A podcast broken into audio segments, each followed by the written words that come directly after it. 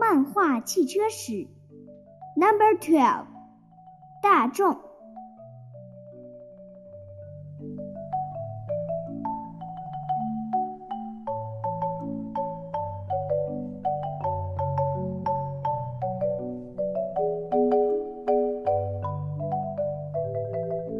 在当今车坛，如果要比谁实力雄厚，那来自德国的大众肯定有足够的发言权。毕竟人家销量常年稳居前三，没人敢小看它的实力。但很少有人知道，大众刚刚出生的时候就差点夭折在了摇篮里，到后面才靠着自己的稳扎稳打走到了今天，成就了现在的辉煌。关于大众的一切，还要从一九三二年说起。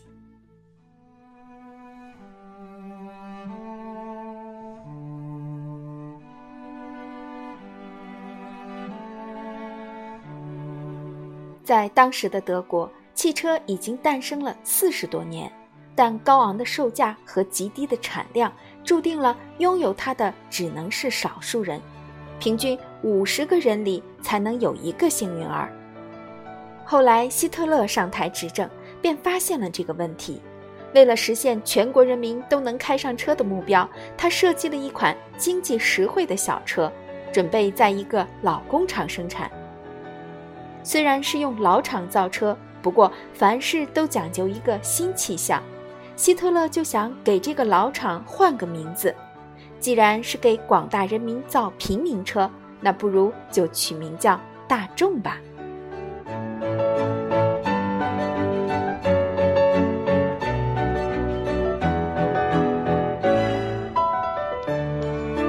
接到造车任务后，大众为了求稳，决定先生产十来辆出来试试水。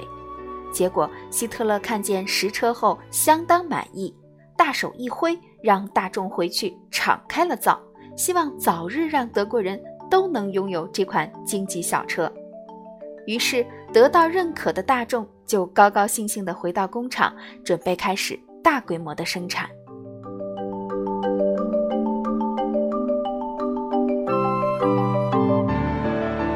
但此时突然发生了一个意外，希特勒发动了二战。这时大众哪还用造什么小轿车？直接就被改成了战车的兵工厂。后来的剧本大家也都知道了，德国战败了，盟军占领了德国的城市，当时的大众工厂也被英军控制了，车厂正被拆分卖钱，以弥补战争给他们带来的损失。这时，一位军官大佬发现。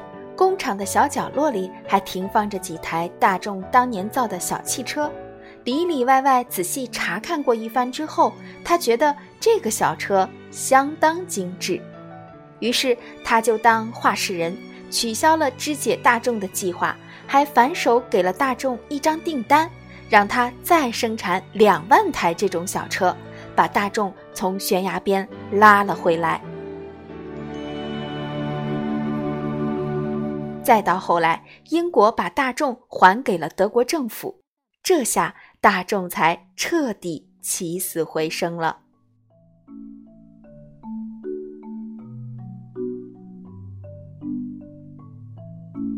由于战后的德国成了一堆烂摊子，经济非常不景气，老百姓都想弄个实用的买菜车，踏实过日子。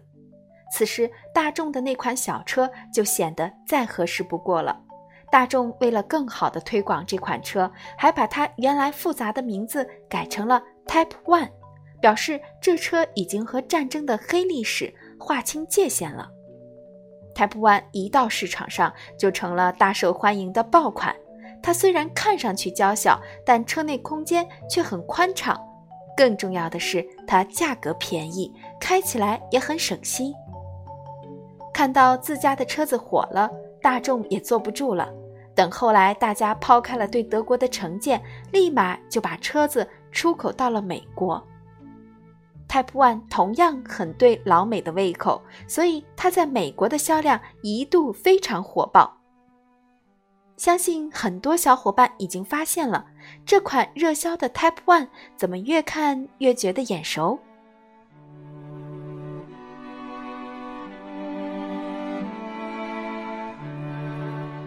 因为 Type One 的造型长得非常像瓢虫，所以当时许多人都给它起外号叫甲壳虫。后来大众干脆就顺应民意，把它的官方名字改成了甲壳虫。甲壳虫靠着独有的特点，疯狂收割了许多粉丝后，在一九七二年销量突破了一千五百万辆，成了全球卖的最好的车型，到达了车身巅峰。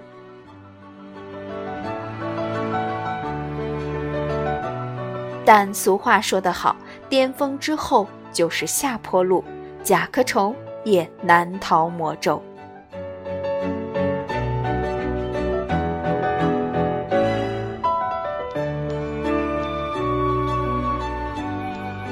当其他厂家也来到小型车市场分一杯羹时，甲壳虫却在改款中缺乏创新，很快就没了优势，销量也大幅下滑。靠着一款车打天下的大众，一看自己的独苗就要凉了，惊恐程度直接爆表，于是赶紧忙着研发新车为自己续命。一九七四年，大众继续贯彻平民家用理念，在甲壳虫的底子上聘请设计师重新设计外形，推出了又一款灵魂车型——高尔夫。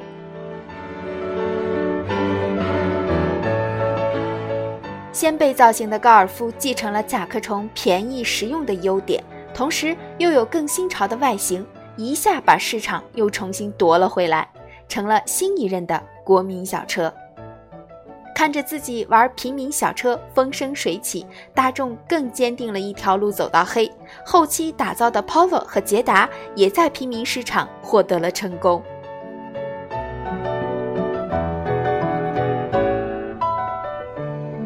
时间慢慢来到了八零年代，那个时候有些地方战火纷飞，全国上下民不聊生，但是咱们国家却迎来了改革开放，国内局势一片大好。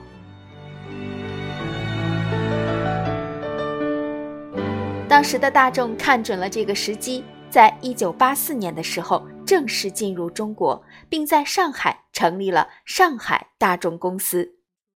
当时的大众绝对不会想到，自己跨入的这个国度竟然是自己以后在全球最大的市场。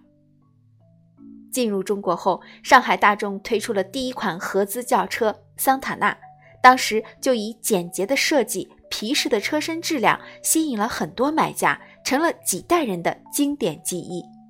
虽然大家现在觉得桑塔纳就是几万块钱的廉价车，但在当时可是妥妥的中级车，买得起它的都是社会精英和一些小老板。热销了六年之后，大众又在东北吉林成立了一汽大众，推出了另一款重磅车型捷达，拉开了南北大众并肩作战的大幕。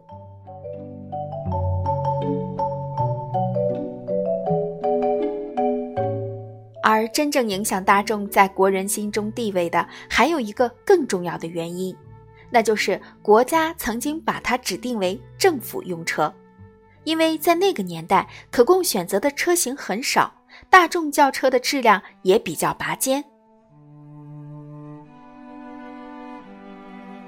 结果老百姓一瞧，哟，政府都用的车肯定高级。以后要买车的话，那也得搞个有面子的大众啊。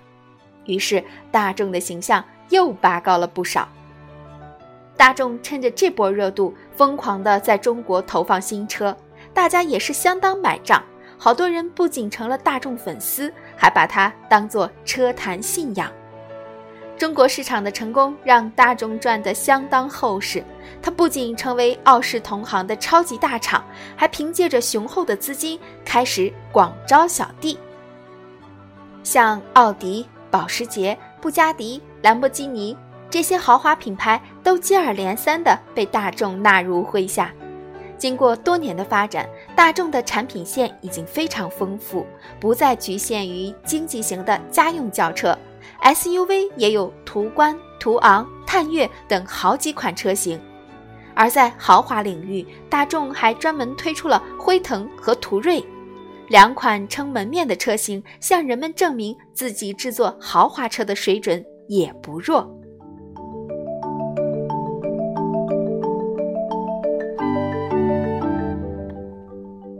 不过到了后面，大众为了统一家族风格，走起了套娃路线。虽然被粉丝吐槽每款车的特点越来越模糊。但大众依然赚得盆满钵满。作为一个八十多年的车厂，大众通过自己的努力，克服重重困难，到达巅峰的同时，也把一些百年品牌收入自己麾下。这一切和大众的坚持是分不开的。在荣耀的同时，也希望大众不要忘记自己成立的初衷是什么。以后能够继续打造出优秀的汽车，造福更多的老百姓。